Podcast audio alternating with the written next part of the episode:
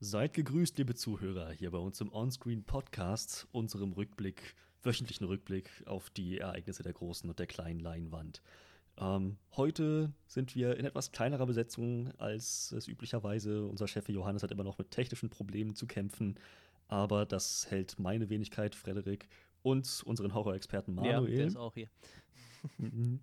nicht davon ab, uns äh, trotzdem noch mal mit ein paar Sachen zu befassen, die auf der Leinwand, auf der großen und kleinen passiert sind.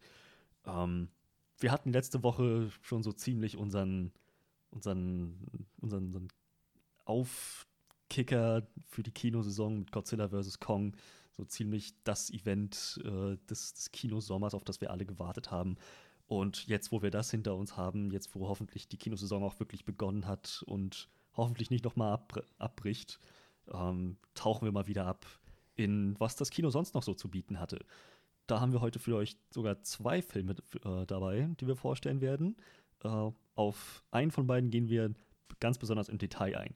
Und zwar hat unser Manuel erstmal Mortal Kombat gesehen und hat dafür ein kleines Flashlight. Damit würde er jetzt auch gleich beginnen.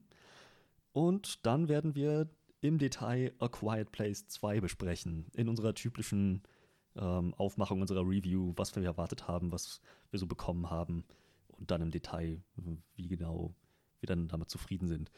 Äh, wenn ihr das Flashlight überspringen möchtet direkt zu Quiet Place 2 Review springen möchtet, dann tut das gerne mit dem Timecode, der in der Beschreibung des Tracks steht.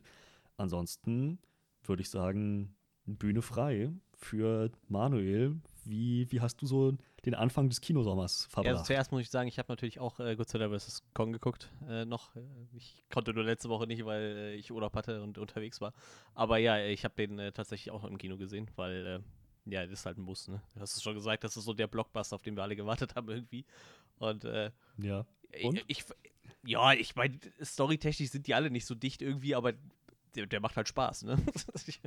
War halt auf jeden Fall ein gu guter Auftakt für, für, für den Kinosommer so, ne? Also ich meine, im Endeffekt wäre mir die Story, die hätte es auch komplett weglassen können. Ich wollte halt eigentlich nur sehen, wie sich Godzilla und King Kong auf die Schnauze hauen so.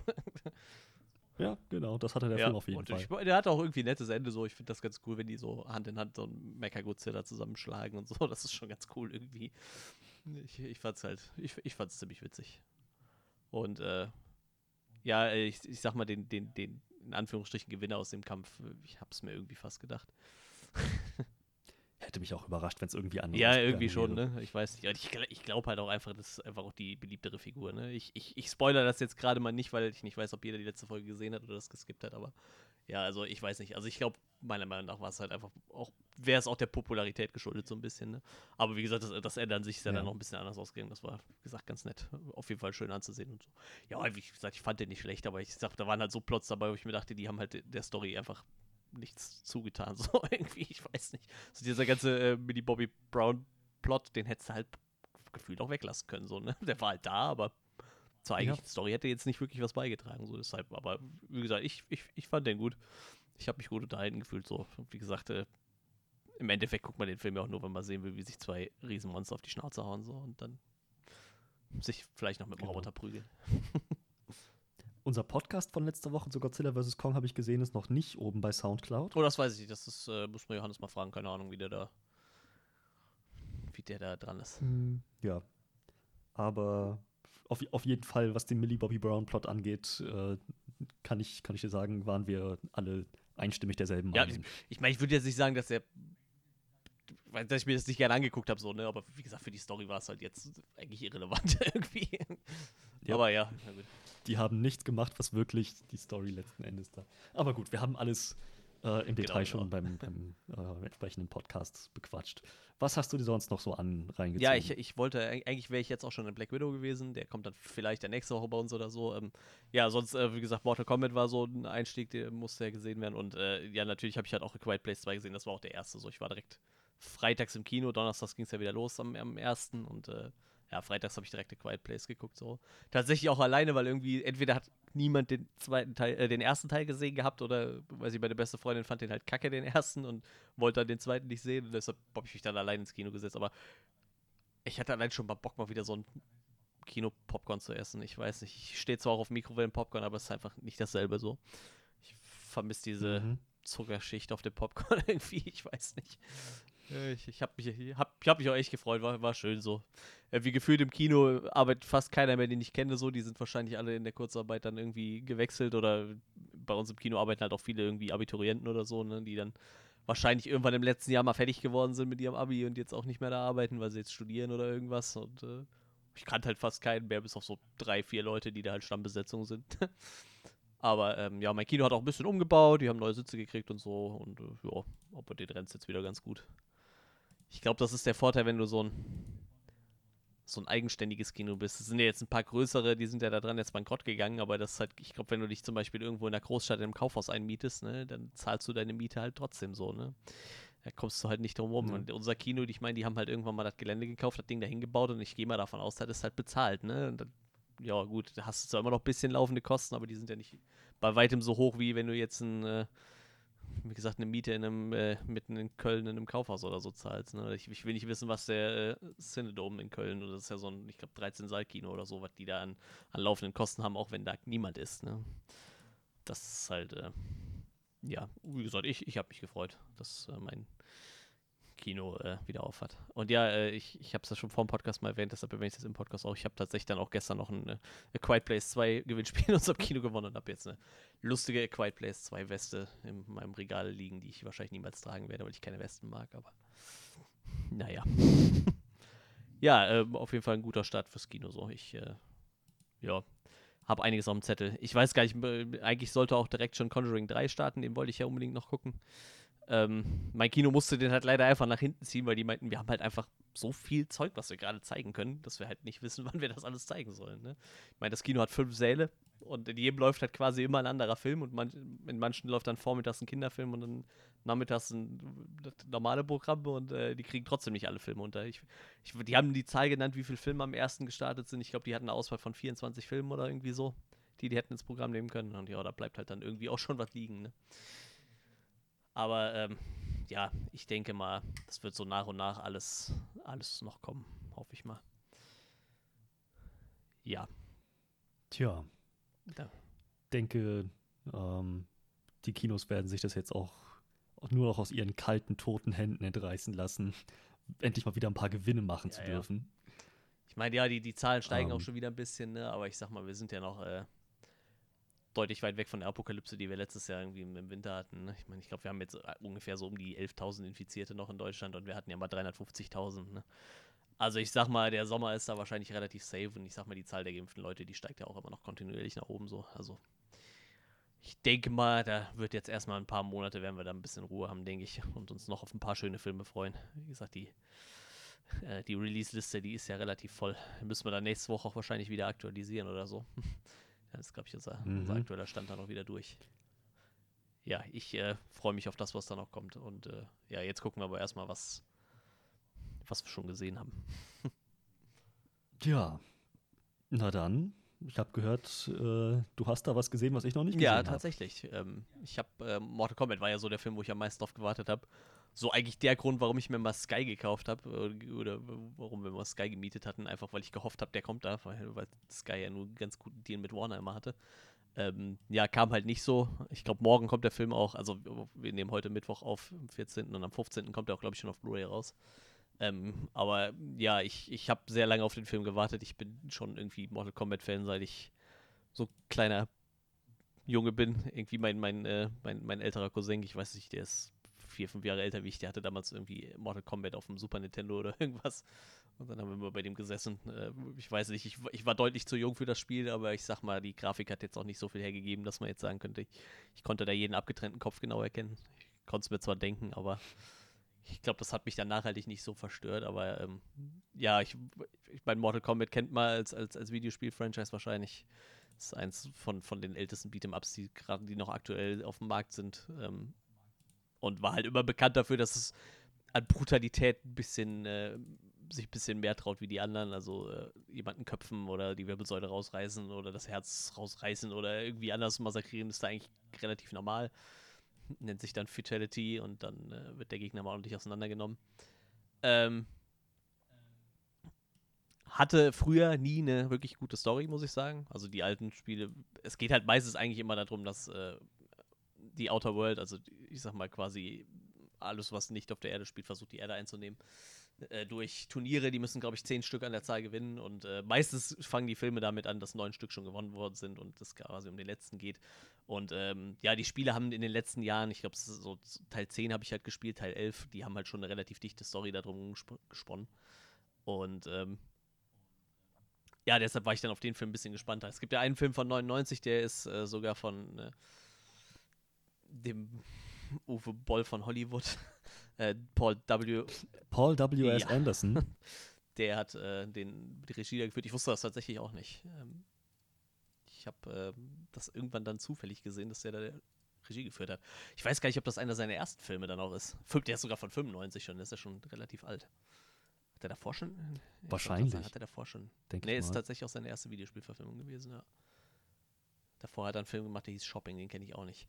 Ähm, ja, auf jeden Fall, ähm, das war so sein, sein Einstieg in diese Videospielwelt. Ich meine, er sagt ja darüber wieder, er ist riesen Videospiel-Fan, so ich, ich will ihm das auch nicht absprechen, aber seine Filme sind ja nun dann doch nicht so die, äh, die, die besten irgendwie. Ich kann so dem einen oder anderen Resident Evil-Film, dem kann ich ein bisschen was abgewinnen irgendwie. Die finde ich dann doch ein bisschen unterhaltsam, aber ich meine, gemessen an den Spielen sind die halt auch ziemlich dünn und ich glaube auch Monster Hunter jetzt, sein neuester, kam auch nicht so geil an. Witzig, dass du das sagst, weil, um, um das mal ein bisschen Kontext zu geben, das ist derselbe Regisseur, für alle, die es nicht wussten, der auch die Resident genau. Evil-Filme gemacht hat. Resident Evil, genau wie Mortal Kombat, ist Capcom, soweit ich äh, weiß. Ne? Ja, müsste, ja. Und äh, ja. Monster Hunter ist äh, ähm, Capcom. genau, äh, Monster Hunter ist ebenfalls Capcom. Und das heißt also, Capcom hat sich für alle seine Spielverfilmungen ziemlich denselben Regisseur ausgesucht. Und der hat beim, am, am, Set von Resident Evil seine jetzige Frau kennengelernt, äh, Mila Jovovich, die auch die Hauptdarstellerin war. Ähm, die ist jetzt entsprechend wieder die Hauptdarstellerin in dem Monster Hunter-Film. Es ist alles eine kleine Familie um Paul W. S. Anderson. Fällt gerade ein, Mortal Kombat ist äh, mittlerweile von, von äh, Netherrealm. Also ich glaube, die haben das doch schon immer gemacht, aber ich glaube, Publisher ist da sogar mittlerweile äh, Warner, Warner Games, meine ich. Ich mir gerade gar nicht. Aber ja. er hat auch den Dead or, bei dem Dead or Alive Film hat er immerhin produziert. Ich weiß gar nicht, wie von wem Dead or Alive ist. Müsste ich jetzt äh, nachgucken, aber ist ja auch, auch so ein, äh, ah, von Tecmo, ist auch so ein, so ein, so ein, so ein Videospiel, Beat'em Up Franchise. Das ist das, wo du immer mit den äh, weiblichen Kämpferinnen Beachvolleyball spielen kannst in knappen Bikinis. Also auch ein sehr schräges okay. äh, Beat'em Up. So sehr Japano-Style irgendwie.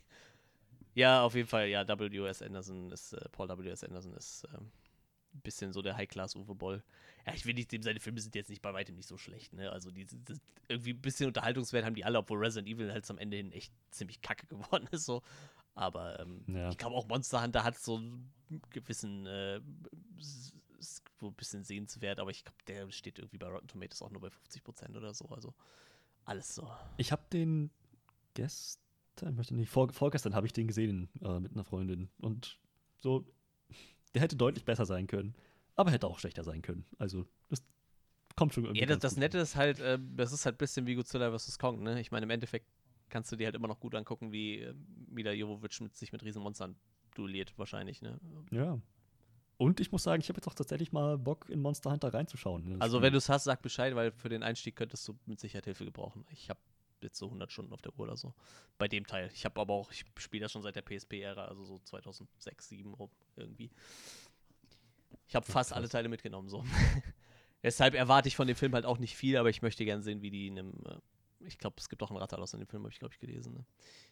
Ja, ja, ich möchte sehen, wie sie sich mit einem Radlader stoilieren. Der im Trailer sah es halt schon fett aus, ne? Ich meine, die haben sich ja schon so mit die dicksten Dinger rausgesucht da. Ich weiß nicht, ist das Diabolos, glaube ich, noch ne, im Trailer zu sehen oder so. Ja. Also das, das, sind ja schon so mit die, die ekelhaftesten Viecher, die es in dem Spiel gibt. Also die sind schon relativ groß und fies. Aber ähm, ja, ich muss aber auch sagen, die äh, Spiele geben tatsächlich storytechnisch auch nicht so viel her, ne? Aber die machen halt einfach Spaß. Ist ja einfach nur dieses äh, zusammen irgendwie so ein Riesenmonster jagen, ob du da jetzt äh, ein Dorf für verteidigen musst oder irgendwas, ist ja im Endeffekt ziemlich irrelevant. Es geht einfach nur darum, dass du nachher 30 Mal dasselbe Monster besiegen musst, weil du dieses eine blöde Teil von dem Vieh nicht kriegst, was du brauchst. also, ich brauche noch eine Schuppe und dann machst du es 30 Mal und du kriegst diese blöde Schuppe nicht. Kriegst du jedes Mal noch einen Zahn und noch ein Stück vom Schweif und dann ein Stück Flügel und du denkst, nein, ich brauche diese Schuppe. Du kriegst sie einfach nicht. Ja, äh, wie gesagt, äh, Mortal Kombat steht bei ach, äh, Monster Hunter steht bei mir tatsächlich auch noch im Zettel. Ich will den auch sehen, auch wenn es halt Paul W.S. Anderson ist, aber ich habe da schon ein bisschen Bock drauf, weil der Trailer sah halt wenigstens optisch ziemlich gut aus. Ja, durchaus. Ja, ähm, wie gesagt, 95 kam dann der Mortal Kombat-Film von Paul W.S. Anderson. Das, wie gesagt, müsste so wahrscheinlich so Mortal Kombat 2, Mortal Kombat 3-Ära gewesen sein. Ähm, da war die Story technisch jetzt nicht sonderlich dicht. Das war alles noch so Super Nintendo Mega Drive-Ära irgendwie. Ähm, was bei den Spielen immer ganz cool war, die hatten halt, ähm, die haben quasi Menschen abfotografiert und das dann eingebaut als die Sprites für die Charaktere so. Also das sind halt immer irgendwelche Menschen in Kostümen gewesen, die dann da gekämpft haben. Lustigerweise waren das, glaube ich, nur vier Leute oder so, die alle Charaktere gespielt haben. Weil die meisten halt irgendwie. A, war es zu pixelig, dass du es halt eh nicht gesehen hättest und dann diese ganzen Scorpion Sub-Zero-Leute, die haben ja alle eine Maske auf, das sieht halt eh kein Schwein, wer da unter der Maske ist so. Dann ja. haben sie da halt äh, mit ein paar Leuten da irgendwie so, so Motion. Heutzutage macht man Motion Capturing, früher haben sie dann einfach Fotos gemacht von irgendwelchen Posen. Ist irgendwie für die Zeit war das ganz nett und dann noch mit dem, äh, ja, du kannst halt deinen Gegner köpfen und so, das kam dann noch ein bisschen, bisschen krasser rüber. War damals schon ein ziemlicher Skandal, das Spiel irgendwie, so wie das erste rauskam. Ja, und dann kam halt dieser Film von Paul W.S. Anderson. Ich weiß gar nicht, ich glaube sogar, der hat eine mittlerweile eine FSK 16 oder so. Also der ist, der ist schon relativ harmlos. Ähm, ich muss sagen, ich fand den gar nicht so schlecht. Der, hat, der, der ist halt ein bisschen, äh, aus heutiger Sicht, ein bisschen, bisschen cringy irgendwie. So stellenweise wiederholen sich einfach ganze, ganze, ganze Lines so. Die Charaktere sagen einfach immer dasselbe und so alle recht blass, aber es hat halt so, ist halt so kurzweiliger MMA-Spaß irgendwie. Also man kann den schon gucken. Es ist bestimmt nicht der schlechteste Film von Paul W.S. Anderson so, aber ich meine, ähm, man hätte aus Mortal Kombat damals auch schon mehr rausholen können. Aber ich, ich, mochte die Schauspieler damals schon, war irgendwie ganz nett. Ich gucke den heute auch immer noch ganz gern, ist so ein bisschen Guilty Pleasure irgendwie. Er läuft auch gerade auf Netflix für die Leute, die ihn sehen wollen. Ähm, kann man sich auf jeden Fall angucken. Ja, und dann kam ja jetzt der neue, da hatte sich ja äh, James Wan direkt mit eingeklinkt als Produzent. Das fand ich eigentlich immer schon ganz gut, weil der hat ja nun dann doch eher auch schon mal einen Hang zu ein bisschen R-rated Movies. Und dann habe ich mir gedacht, das könnte natürlich ganz gut werden. Und äh, ja, der Trailer hat das dann ja auch so ein bisschen versprochen und ich, auch der Regisseur von dem Film, äh, Simon McWhite, der hat mir auch gar nichts gesagt, ähm, haben dann auch gesagt, so es wird Fatalities geben, also so Finish Moves, wo dann der Gegner meistens bei stirbt. Und ähm, ja, da haben sie halt auch nicht gelogen, so, ne? Also die gibt es halt durchaus. Also der Film ist schon stellenweise ein bisschen eklig. Äh, mit, mit äh, ich reiße meinem Gegner das Herz raus und äh, friere seine Arme ein und breche die durch und also so, so ganz abgefahrene Sachen, was man halt irgendwie von den Spielen so erwartet, irgendwie. Das ist schon, schon mhm. ganz nett. Ähm, hat ein relativ cooles Cast. Ähm, natürlich viele bekannte Charaktere aus Mortal Kombat dabei. Ich weiß nicht, Sonja Blade ist wahrscheinlich so mit einer der bekanntesten Sub-Zero. Das ist quasi dieser blaue Ninja mit Eis und dann Scorpion, was quasi der orangene Ninja mit, mit Feuer ist. Und, und dieser. Im ersten Film war es eine Schlange aus seiner Hand. Eigentlich hat er nur so ein. Ich weiß nicht, wie das heißt, so eine Klinge an einem Seil. Gesagt, eigentlich sind die nicht so, so abgefahren wie in dem alten Film. Da kam ihm einfach so eine Schlange aus der Hand, sah zwar irgendwie cool aus, aber entsprach dann auch nicht so ganz den Spielen irgendwie. Ähm, wie gesagt, paar kleinere Charaktere, Kano ist dabei, sehr cool von äh, Josh Lawson gespielt. Ich kannte den Schauspieler nicht, aber ähm, der macht das schon echt gut. Der spielt so ein, das ist so ein echt schmieriger Ganoven-Typ irgendwie. Und ähm, dadurch, dass man sich auf einen etwas kleineren Kreis beschränkt hat, Liu Kang gibt es noch, Kung Lao, das sind so die, die, die, die, die, ich sag mal so, die so ein bisschen die, die chinesische Martial Arts Richtungen dann abdecken irgendwie. Ähm, die sind mit dabei. Und man hat sich halt auf einen kleineren Personenkreis beschränkt und dadurch hat man dann den Leuten auch ein bisschen mehr Story geben können, halt, ne, den ganzen Charakteren. Eigentlich dreht sich auch um einen Charakter, der mit Mortal nichts zu tun hat. Der heißt Cole Young. Der wird, ist einfach auch einer von den Auserwählten, die die Erde vor dem, vor dem bösen Zauberer Cheng San be bewahren sollen, damit er nicht seinen zehnten Sieg einfährt und die, die Erde dann einnehmen kann. Und ähm, wie gesagt, der Charakter ist halt komplett neu, auf den hat man sich so ein bisschen dann fixiert als Hauptcharakter. Er ist halt Familienvater, hat halt eine, eine Frau und eine Tochter und äh, irgendwann taucht halt dieser Eismagier Sub-Zero auf, dieser Eis-Ninja und, und versucht ihn halt umzubringen, weil seine Aufgabe ist es quasi, die Leute schon zu töten, bevor das Turnier überhaupt stattfinden kann, damit es halt einfach kein Turnier gibt und Cheng San halt einfach direkt die Erde über, übernehmen kann, weil wenn er halt keine Gegner hat, dann hat er halt automatisch gewonnen und dann. Und das ist auch, glaube ich, so ähm, also die größte Stärke ist meiner Meinung nach dieser Konflikt zwischen Sub-Zero und Scorpion. Damit fängt der Film auch an. Es geht halt irgendwie ins, ins alte Japan irgendwie, wo es Scorpion damals noch als, als Hanzo Hasashi unterwegs äh, irgendwie eigentlich mit seiner Familie sich zur Ruhe gesetzt hat. Und eigentlich ist er halt Anführer von so, so einem schweren ähm, Ninja-Clan. Und ja, Sub-Zero hat die halt nach. Sub-Zero ist halt chinesischer, ich nenne es mal Ninja-Kämpfer und der hat halt quasi den ganzen Clan ausgelöscht und äh, zum Schluss löscht er dann quasi Scorpion aus und dann sagt Scorpion halt, äh, vergessen niemals mein Gesicht. Auch auf Japanisch, also der Film ist sehr multi, wie nennt man es, multilingual, also sehr, sehr, sehr vielsprachig, ne? So Ja. Bihan Mhm. ist halt Chinese, der spricht halt die ganze Zeit Chinesisch. Äh, Scorpion ist halt äh, Japaner, spricht halt auch meistens Japanisch, wird aber lustigerweise auch von gefühlt der einzigen Person gesprochen, die in Deutschland Japaner sprechen kann. Ich, ich weiß nicht, wie der Kerl heißt, aber der spricht halt auch immer den, äh, wie heißt der, der bei Godzilla mitgespielt hat? Scheiße, ich auf den Namen nicht. Ken ja, genau, Watanabe. genau. Das ist dem sein deutscher Stammsprecher. Der spricht ja gefühlt jeden Japaner irgendwie. Ähm, es ist wohl auch in, Jap- in Deutschland lebender japanischer Komponist oder so, der Synchronsprecher. Und äh, der hat halt diesen, der hat halt diesen leicht japanischen Akzent und äh, weiß ich nicht, klingt halt irgendwie immer so äh, etwas älter und weise. Ja, wie gesagt, der spricht halt auch den Scorpion irgendwie. Und ähm, ja, das zieht sich ja durch den Film so ein bisschen durch, diese, diese Rivalität zwischen Scorpion und Sub-Zero. Also eigentlich hat Sub-Zero Scorpions ganze Familie getötet und Scorpion selber. Und Scorpion kommt dann aber immer wieder und unterstützt halt die Guten quasi in dem Fall. Mm. Und ich, Sub-Zero hat halt so echt auch die krassesten Special Effects in dem Film. Ne? Ich weiß nicht, die sitzen halt irgendwann in einem Café und dann geht halt dieser Cole raus und sagt so, hey, guck mal, es ist draußen, schneit. Und dann sagt seine Frau so, wie es schneit es Juli so und dann fängt er so langsam an der Tisch einzufrieren und die Scheibe friert zu und dann fallen halt riesen Eisbrocken vom Himmel und also diese, diese ganzen Eiseffekte, die haben sie sich halt echt Mühe mitgegeben. So ma manche Bluteffekte, die waren halt nicht so geil, die sahen halt irgendwie aus wie aus einem komischen Saw 3D-Film, wo man halt so gezwungenermaßen irgendwie alles so Richtung Kamera hat spritzen lassen, damit es irgendwie 3D-mäßig wirkt, aber, aber so die Eiseffekte und so, die waren schon echt cool, da haben sie sich schon echt Mühe gegeben. Ja, und dann geht es halt im Endeffekt darum, dass man halt äh, sich vorbereitet auf dieses Turnier. Man merkt halt den ganzen Film über, dass es definitiv nicht für einen Film ausgelegt und äh, es, es hört halt auch äh, relativ offen auf. Es gibt halt so ein paar kleinere Duelle schon irgendwie im Vorfeld. Wie gesagt, weil äh, Cheng San halt gerne würde, äh, versuchen würde, dieses Turnier einfach nicht stattfinden zu lassen. Er würde gerne einfach vorher schon alle ausschalten, damit sich das erledigt hat.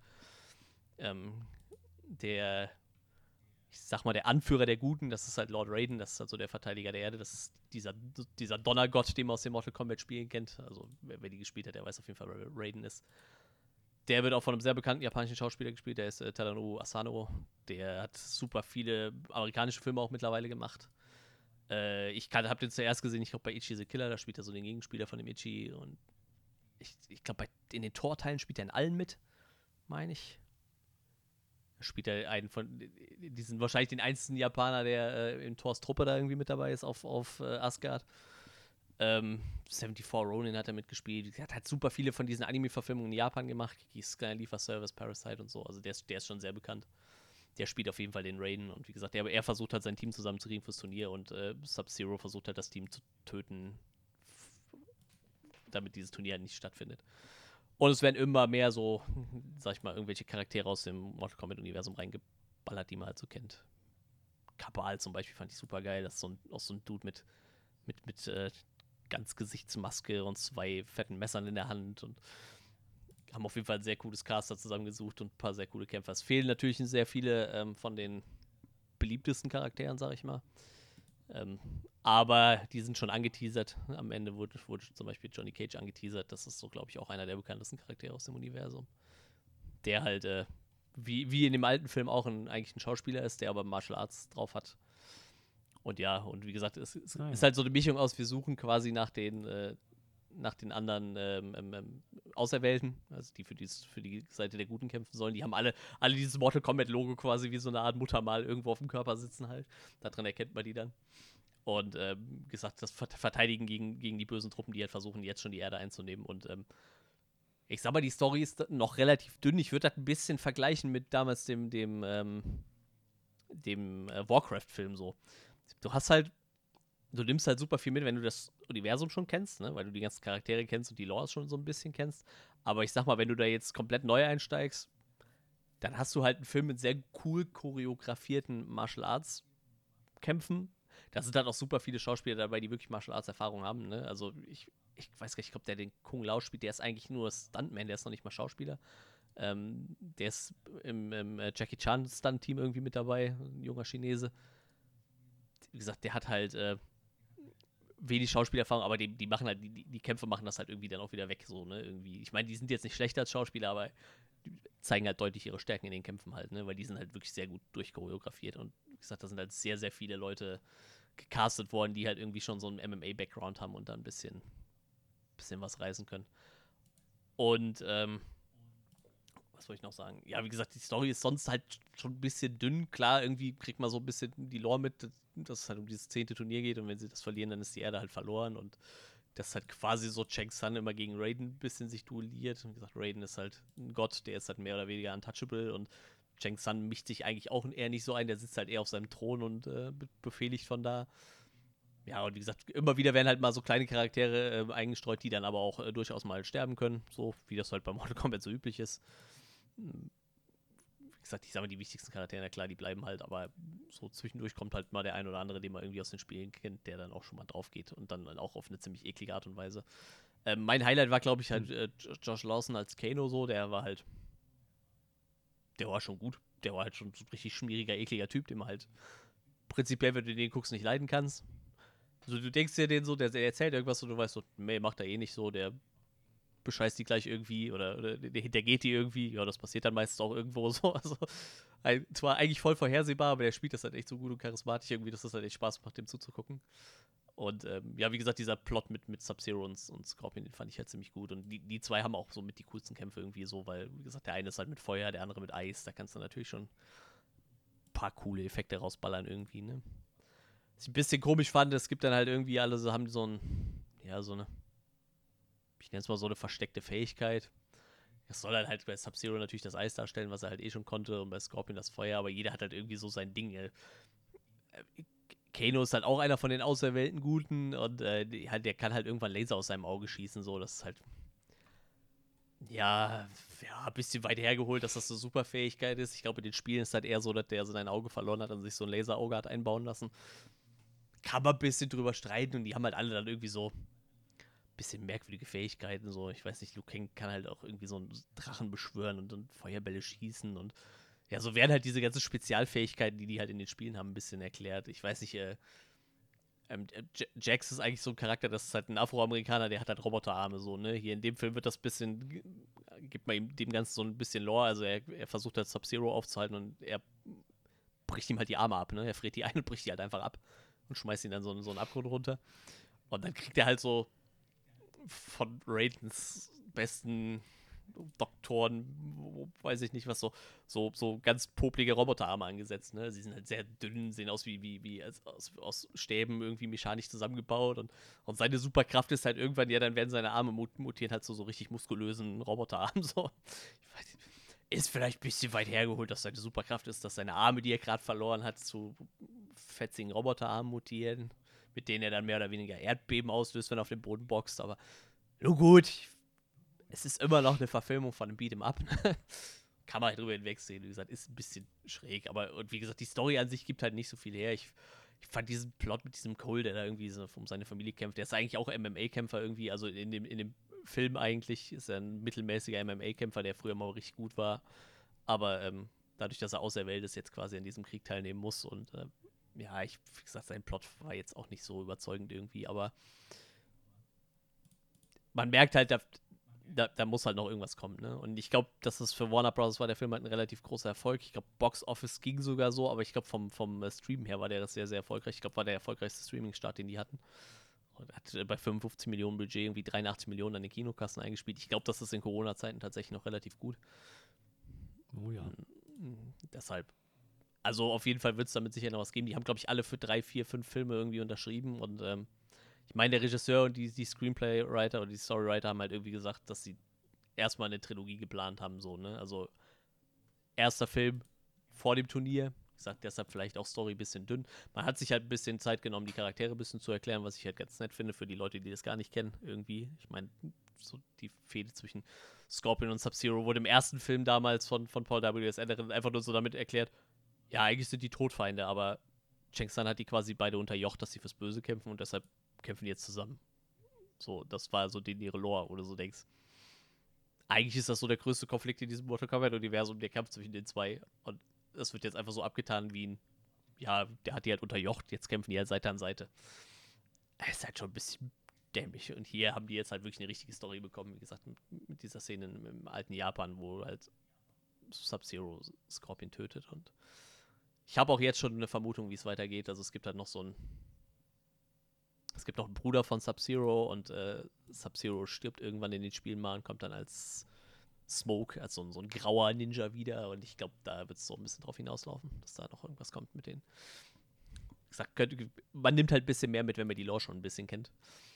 Wie gesagt, ich, ich würde es vergleichen echt mit diesem Warcraft-Film. So, ich glaube, wenn du Warcraft ein bisschen kennst, dann hast, nimmst du halt deutlich mehr aus dem Film mit, wie so auch. Ich meine, ich fand den Film auch so nicht schlecht, aber ich kannte halt die Lore halt auch schon ein bisschen. Und ich glaube, für Leute, die halt gar keine Ahnung davon haben, könnte das natürlich ein bisschen, bisschen schwierig werden. Deshalb, ich glaube, Mortal Kombat ist bei den Kritikern nicht ganz so gut angekommen. Der steht da irgendwie bei 55 Prozent, aber der hat halt ein sehr, sehr hohes Fan-Rating bekommen. Wie gesagt, ich gehe davon aus, wenn du halt schon ein bisschen drin steckst, dann ist der Film für dich auf jeden Fall schon ziemlich, ziemlich gut, denke ich. Dann kann man sich ihn gut angucken. Und sonst bietet er auf jeden Fall sehr viel Potenzial für coole MMA-Kämpfe oder allgemein für coole choreografierte Martial Arts-Szenen. Wie gesagt, äh, habe ich eben gleich zu Ende ausgeführt. Also die, die, äh, das Team hinter dem Film hat, hat gesagt, erster Film vor dem Turnier, zweiter Film dreht sich ums Turnier und der dritte Film ist so ein bisschen, was so nach dem Turnier passiert halt, ne? Also gehen ja. wir mal davon aus, Cheng San wird wahrscheinlich den Kampf verlieren und äh, wird sich damit nicht zufrieden geben. Und dann gibt es halt auch noch so ein paar Leute, die über dem sitzen, so die man auch aus den Spielen kennt. Ich denke, da wird es dann irgendwann drauf aufbauen. Und wie gesagt, äh, so der ein oder andere Charakter ist für den zweiten Film dann auch schon gespoilert irgendwie. Sie haben zum Beispiel bei äh, Johnny Cage noch keinen äh, Schauspieler reingesetzt. Also sie haben es halt so gemacht, dass man nicht sehen konnte, wer den Schauspieler, wer den spielt halt. Ne? Gibt da so ein paar äh, Fan-Favorites, so Ryan Reynolds stand ganz hoch im Kurs. Ähm, wer auch hoch im Kurs stand, ist Jean-Claude Van Damme, nachdem ist der mal irgendwann äh, designt worden in den 90ern. Wäre vielleicht ein bisschen alt, weiß ich nicht, muss man mal gucken, aber na, ich bin gespannt. Also wie gesagt, ich gehe mal davon aus, der, der zweite Teil kriegt ja auch sein, sein, sein grünes Licht irgendwie, weil der erste halt relativ viel eingespielt hat. Ich denke, man müsste halt an der Story noch ein bisschen schrauben, obwohl ich mir eigentlich gar nicht vorstellen kann, wie du jetzt, wenn es wirklich um das Turnier geht, da überhaupt was dran schrauben willst, weil das ist halt einfach ein Turnier, wo es darum geht, deine Gegner zu töten. Ich meine, hat jetzt dann auch nicht mehr so viel zum Plot beizutragen, glaube ich, aber ja, wie gesagt, ich äh, sag mal, für Fans ist es gut, für Leute von guten Martial Arts Filmen ist es cool und es hat ein bisschen nette Charakterstories halt dabei, auch wenn ich den Plot um den Hauptcharakter nicht so spannend fand. Obwohl der Schauspieler ist recht äh, charismatisch, der ist Louis Tan, den kannte ich gar nicht. Ich glaube, der ist auch noch relativ jung. Der hat bei Deadpool 2 den Shatterstar gespielt, wüsste ich noch nicht mal mehr, wer das ist. Sagt mir auch nichts. Bei Hangover Part 3 hat er einen Prison Guard gespielt, ja. Woher soll ich das wissen, wer das war? Hat wohl so den einen oder anderen Netflix-Film noch mitgemacht, irgendwie, den ich auch nicht kannte, aber allgemein relativ ähm, unspektakulär besetzt. Also ich kannte die fast alle nicht, die Schauspieler, muss ich sagen. Es hat bis auf so ein paar von den äh, asiatischstämmigen, die ich dann irgendwie doch irgendwie kenne. Wer ist denn, den kennt man doch bestimmt auch, der den Jax gespielt hat, oder? Nö. Nö. Nö. Gut, kennen wir auch nicht. Also wie gesagt, ich kannte die fast alle nicht. Aber wie gesagt, ich glaube, die haben ein bisschen, die haben tatsächlich auch Wert auf, äh, auf, auf äh, Herkunft gelegt, ne? Also die haben tatsächlich dann auch mal die Schauspieler so besetzt, wie wie es dann im Spiel vorgesehen war. Wie gesagt, Sub-Zero ist Chinese und, und uh, Scorpion ist Japaner, ist dann auch wirklich Japaner, Raiden ist ein Japaner und, und allgemein Koreaner, viel, viel asiatischstämmige Leute besetzt halt und so, ne? Und dann auch mal ein bisschen danach geguckt, was die vielleicht einfach für eine ähnliche Herkunft hätten. Die, die äh, Charaktere. Das ist schon ganz gut. Ja, ähm, so viel dazu. Wie gesagt, ich äh, kann den Film weiterempfehlen. Ich, wenn ich jetzt ein Rating abgeben müsste als Mortal Kombat-Fan, würde ich dem halt eine 8 von 10 geben. Als wenn, wenn ich den jetzt neutral betrachten würde, wäre es wahrscheinlich eher so eine 6,5 von 10, denke ich mal. Aber wie gesagt, ich nehme den Film halt ein bisschen mehr mit, weil die, ähm, ich die Lore halt kenne, ne? Auch wenn einer meiner Lieblingscharaktere nur einen ganz kurzen Auftritt hat und direkt stirbt, aber ich mochte es trotzdem. Ja. Tja. Zu Mortal Kombat. Aber du meinst das Sequel, das die, der nächste Film, der ist schon in recht trockenen Tüchern und du freust dich drauf? Ja, auf jeden Fall. Das auf jeden Fall. Ich hätte, das ist auch wie mit Warcraft, ne? Ich hätte mich auch auf eine Trilogie bei Warcraft gefreut, weil ich glaube, du hättest dem, das hätte das Ganze halt echt aufgewertet, so, ne? Weil ich halt der Meinung bin, da war halt viel Potenzial da, so, ne? Aber der kam ja dann auch leider irgendwie nicht so gut an, außer bei den Chinesen nachher dann noch. Und wie gesagt, also ich gehe davon aus, wenn Warner schon sagt, das ist so eine der erfolgreichsten Streaming-Starts gewesen, die die hatten, dann äh, gehe ich davon aus, dass er mit, mit seinen 83 Millionen Box-Office dann sich doch ganz gut dasteht in der Corona-Krise, behaupte ich jetzt einfach mal. Ich ja, gehe davon aus, da kommt noch was. Und ähm, die, die, die, die zwei Creator von Mortal Kombat, die waren da auch so ein bisschen mit, mit, mit äh, involviert. So, das ist halt auch immer ganz wichtig, finde ich. Die haben da ein bisschen. Oh, und ein Wrestler sehe ich gerade. Der Wrestler The Miz hat äh, Interesse an Johnny Cage. Ich mag den nicht, ich finde den unsympathisch. Egal. Mir fällt auch gerade ein, ich habe ihm Scheiße erzählt, der äh, wiedergeborene Sub-Zero heißt gar nicht Smoke, der heißt Noob Cybot, aber egal. Das ist jetzt nur so, ich muss mich jetzt nur noch aus der Scheiße reden, weil sonst kriegen wir nachher Kommentare von Mortal Kombat-Fans, die sagen, Alter, der erzählt nur Mist. Smoke ist wieder ein anderer Ninja, aber egal. Gut, so viel dazu. Okay. Tja, dann vielen Dank dafür. Das war ein interessanter Einblick. Boah, ich habe auch echt. Äh, Mortal Kombat hatte ich überlegt, ob ich mir den auch anschaue, aber letztendlich ist der dann untergegangen in den anderen Optionen, die ich hatte. Ähm, zumal, ich glaube, keiner meiner Freunde wäre bereit gewesen, hier in Potsdam äh, in Mortal Kombat reinzugehen. Ist irgendwie niemandes Sache so richtig. Daher ja, schön mal zu hören, äh, schon auch was aus der Richtung zu Ja, hören. ich sag mal, wenn der Podcast Dann- hochkommt, äh, dann gibt es den halt auch schon auf Blu-ray so, ne? Also für den, der jetzt dachte, ich habe keinen Bock ins Kino zu gehen oder so, ey, ihr könnt euch den dann auch irgendwie so zulegen oder ich habe gehört, in den Großstädten sind die Kinopreise eh so teuer, dass man sich dafür auch eine Blu-ray kaufen kann. So, dann kann man sich das halt überlegen, ob man sich den da holt. Oder wahrscheinlich gibt es den dann auch irgendwie in der Videothek noch, wenn es sowas noch gibt. In manchen Städten gibt es ja noch Videotheken, dann kann man sich den da irgendwo leihen oder so. Aber sagt, man muss jetzt nicht unbedingt dafür ins Kino gehen, vor allem wenn man jetzt nicht so der Fan von Mortal Kombat ist, ne? Aber wenn ihr die Möglichkeit habt, den irgendwie zu sehen, guckt euch den mal an. Ja, so viel dazu. Tja. Na gut, dann schauen wir doch mal, was das Kino uns sonst noch so gebracht hat. Und zwar hätten wir ja da einen ganz heißen Horrorkandidaten. Oh Mann, mir fällt gerade ein, ich habe ich hab auch, ähm, na, sag, ah, wie hieß es? Hier Conjuring 3 gesehen. Das wäre vielleicht was für nächste Woche. Okay. Ja, den habe ich Ähm, auch noch nicht aber ja, gesehen, weil der ja in meinem Kino untergegangen ist halt, ne? Leider, bis jetzt. Aber ähm, Oh, das ist schade. ich weiß ja nicht, wie Johannes dazu steht, sonst äh, ich werde dir auf jeden Fall Bescheid sagen, sobald ich den gesehen habe, dann können wir da auf jeden Fall tro trotzdem darüber quatschen. Das kriegen wir dann auch schon irgendwie hin. Ja, ähm, ihr merkt schon, Kino ist aktuell wieder voll im Gange so. wir sind wieder voll dabei. Oh ja. Ja, genau. Ja, ähm, genau, dann würde ich sagen, schauen wir doch mal, wie uns The Quiet Place 2 gefallen hat. Ähm, ja, wie gehabt, denke ich. Was haben wir, was haben wir erwartet? Mit welchen Erwartungen sind wir da reingegangen? Ähm, ich würde dann, glaube ich, erstmal bei mir anfangen. Ich, keine Ahnung, ich fand den ersten ziemlich, ziemlich gut. Ähm, wir waren uns, glaube ich, da alle einig, dass das ein, ein toller Film ist. Ähm, und dementsprechend schön dann was und schön auch zu hören, dass John Krasinski einen zweiten Teil plant. Dieses Ende hat sich auch sehr dafür angeboten, einen zweiten Teil zu machen, ähm, in dem die Welt jetzt größer wird. Und genau das habe ich auch erwartet, dass jetzt im Prinzip die, die, die, der Fokus von dieser Farm, die jetzt im Prinzip in Schutt und Asche liegt, weggeht und wir ein bisschen mehr von dieser Welt sehen, von dieser postapokalyptischen Welt, von diesen Monstern zerfressen und überrannt, ähm, was von der Menschheit noch übrig ist. Und halt entsprechend noch mal ein paar von diesen coolen Szenarien zu bekommen, ähm, wo, wo wir dann noch mal so zu, zu sehen kriegen, naja, ich meine, was haben wir mit diesen Monstern jetzt noch nicht gesehen? So, wir hatten, wir hatten den Kornspeicher-Szenen und genau solche kreativen Sachen habe ich mir auch von diesem Film gewünscht und habe ich auch bekommen im Großen und Ganzen. Also da wurde ich nicht enttäuscht. Ähm, wie wie sieht es da bei dir aus? Ja, wie gesagt, ich fand den ersten auch ziemlich gut. Und das, ich meine, das Ende war halt so offen, dass man halt schon irgendwie wissen wollte, wie es weitergeht. Und ich, ich, ich mag halt so Sachen, wo du halt merkst, da ist halt echt noch Potenzial im Worldbuilding so, ne? Also ich, ich sag mal, wir haben ja einen guten Einblick bekommen im ersten Teil, wie diese, diese Welt mit diesen Monstern halt funktioniert, ne? Wie sich das so entwickelt hat. Aber da ist ja, da war ja noch deutlich mehr Potenzial irgendwie, ne? Und ich meine, es war ja auch irgendwie klar, dass die da nicht die einzigen sind, die da überlebt haben, so, ne? Und ich meine, das hat der erste Trailer dann schon relativ äh, schnell verraten, dass die nicht definitiv nicht die einzigen, äh, einzigen sind. Das ist übrigens lustig, bei dem Gewinnspiel, wo ich gewonnen habe im Kino, da haben die halt gefragt, man sollte halt drunter kommentieren, was einem an dem Film so am besten gefallen hat. Und ich habe halt gesagt, ich habe mich halt von Anfang an super auf Killian Murphy gefreut, so, weil ich den halt super mag, den Schauspieler.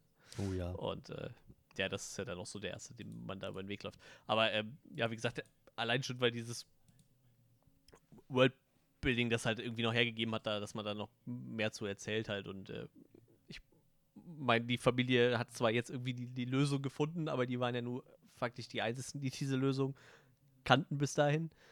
Ähm, und ich meine, die hatten halt immer noch ein kleines Kind da, ne? Das muss man auch noch bedenken, so mitten in der Apokalypse, wo du halt nicht laut sein darfst, hast du halt ein kleines Kind und du kannst halt einem kleinen Baby, also mit Kind meine ich neugeboren, ja. ne? Also für die, die den Film noch nicht gesehen haben. Ähm, und du kannst dem Neugeborenen ja nicht sagen, ja, bitte sei mal ruhig, da ist so ein Alien-Vieh unterwegs, ne? Das, das, war im ersten Teil schon ein großes Problem, ja. ja. Und äh, ich meine, das hatte ja dann durchaus noch Potenzial. Ich muss sagen, im ersten Teil diese Geburtenszene war auch so das krasseste überhaupt irgendwie.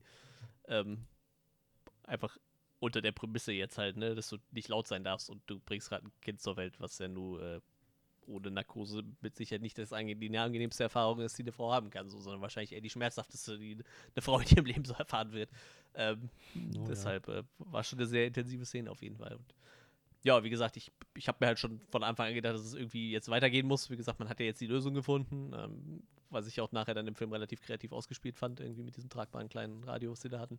Ähm, und habe mich einfach gefreut, mit anzugucken, wie es halt weitergeht irgendwie, ne? Weil, wie gesagt, die Story wirkte halt nicht auserzählt und ja, ich ähm, bin dann sehr äh, positiv daran gegangen. Wie gesagt, ich habe mich auch ein bisschen gewundert, dass meine beste Freundin nicht mitgehen wollte. Wie gesagt, die fand den ersten nicht so gut. Ich hatte da ziemlich viel Spaß dran und ja, und der zweite fügt sich da eigentlich nahtlos an, ne? Ich, ich, ich könnte jetzt nicht mal präferieren, welchen ich besser fand. So, ich fand die halt beide ganz gut. Ja. Ja, und Spoiler jetzt. Ja, da geht es mir tatsächlich sehr ähnlich. So, beide Filme haben wirklich was, was für sie spricht. Der erste war so halt irgendwie neu mit dem, was er da probiert hat. So, und der zweite hat halt diese Welt einfach super ausgebaut. Das ist einfach eine sehr gute Fortsetzung insgesamt. Ja.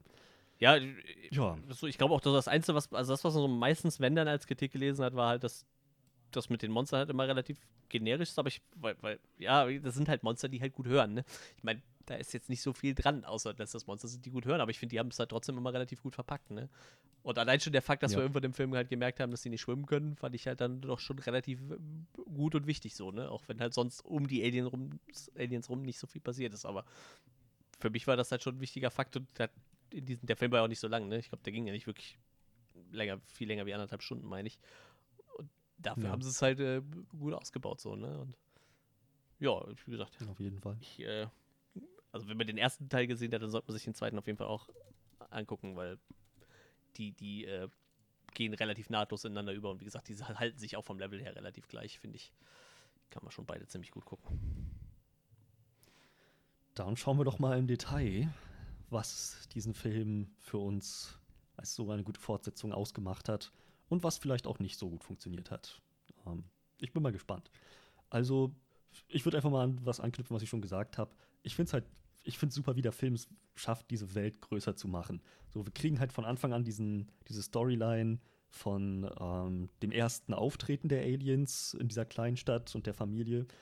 Und ähm, dann halt doch im Laufe des Films immer wieder neue Ortschaften zu sehen. So verlassene Bahnhöfe, Häfen, so die letzten Rückbleibsel der Gesellschaft, was aus den Menschen so geworden ist. So insgesamt hast du einfach mehr das Gefühl, dass du jetzt in so einer postapokalyptischen Welt bist und nicht nur auf halt dieser einen Farm, so intensiv das auch gewesen ist. Und das hat der Film ziemlich, ziemlich gut hingekriegt. Und ich glaube, da ist es auch immer ein bisschen, da besteht immer ein bisschen das Risiko, ähm, dass dann dafür die Charaktere irgendwie aus dem Fokus geraten oder woanders überhaupt so die halt der, der, Fokus, die Konzentration fehlt. Aber ich finde, der Film war ziemlich gut ausbalanciert. Ja, das war auf jeden Fall. Das denke ich auch. Ja, das Set-Design von dem Film ist halt echt eine krasse Stärke so, ne? Da legt er halt bei dem zum ersten halt echt auch noch eine Schippe drauf. So, ich meine, der erste spielt sich ja wirklich mehr oder weniger in dieser Farm ab und dann mal kurz in der Stadt halt, ne, wo der Junge sich dann da sein batteriebetriebenes Grab schaufelt mit, mit seinem kleinen mhm. Flugzeug da. Ähm, aber wie gesagt, das wird ja hier, ähm, ich, ich finde es halt deutlich cooler anzusehen, diesen wie gesagt, wie den Bahnhof, den, den die dann da irgendwie erklimmen. Und selbst, eigentlich hat der Film ja auch schon wieder nur relativ wenig Sets, wenn man mal ehrlich ist. Ne? Es gibt halt diesen, diesen alten Bahnhof und dann gibt es halt die Strecke, die die ablaufen. Und dann nachher die Insel. Ja, dann haben sie noch die Insel. Ja. Und sie haben das Versteck von dem, von dem Onkel da. Ja, ja, gut. Aber wie gesagt, das ist, ich sag mal so, wenig Sets im Vergleich zu anderen Filmen so, ne? Aber die sind halt ja, ja, auf jeden schon Fall. echt schick so, ne? Ähm, was ich auch ganz cool fand, ist, sie haben der Tochter deutlich mehr zu tun gegeben. Ich weiß gerade gar nicht mehr, wie heißt die Tochter. Ja, ich, muss mal, ich mach mal eben die Namen auf, denn das ist, das ist, das ist so ein Ding in diesem ja, da Film, halt so wenig dadurch, geredet. dass kaum jemand spricht, die Namen jetzt auch nicht so wichtig. Regan Abbott heißt die.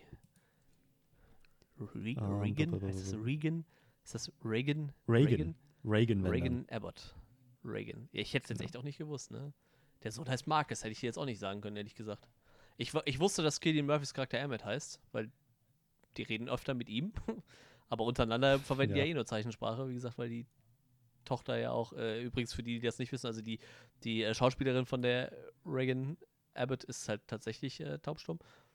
Ähm, Ach krass, das wusste Ja. ich nicht. tatsächlich, ja. Und ähm, Millicent Simmons, Ja, genau. genau.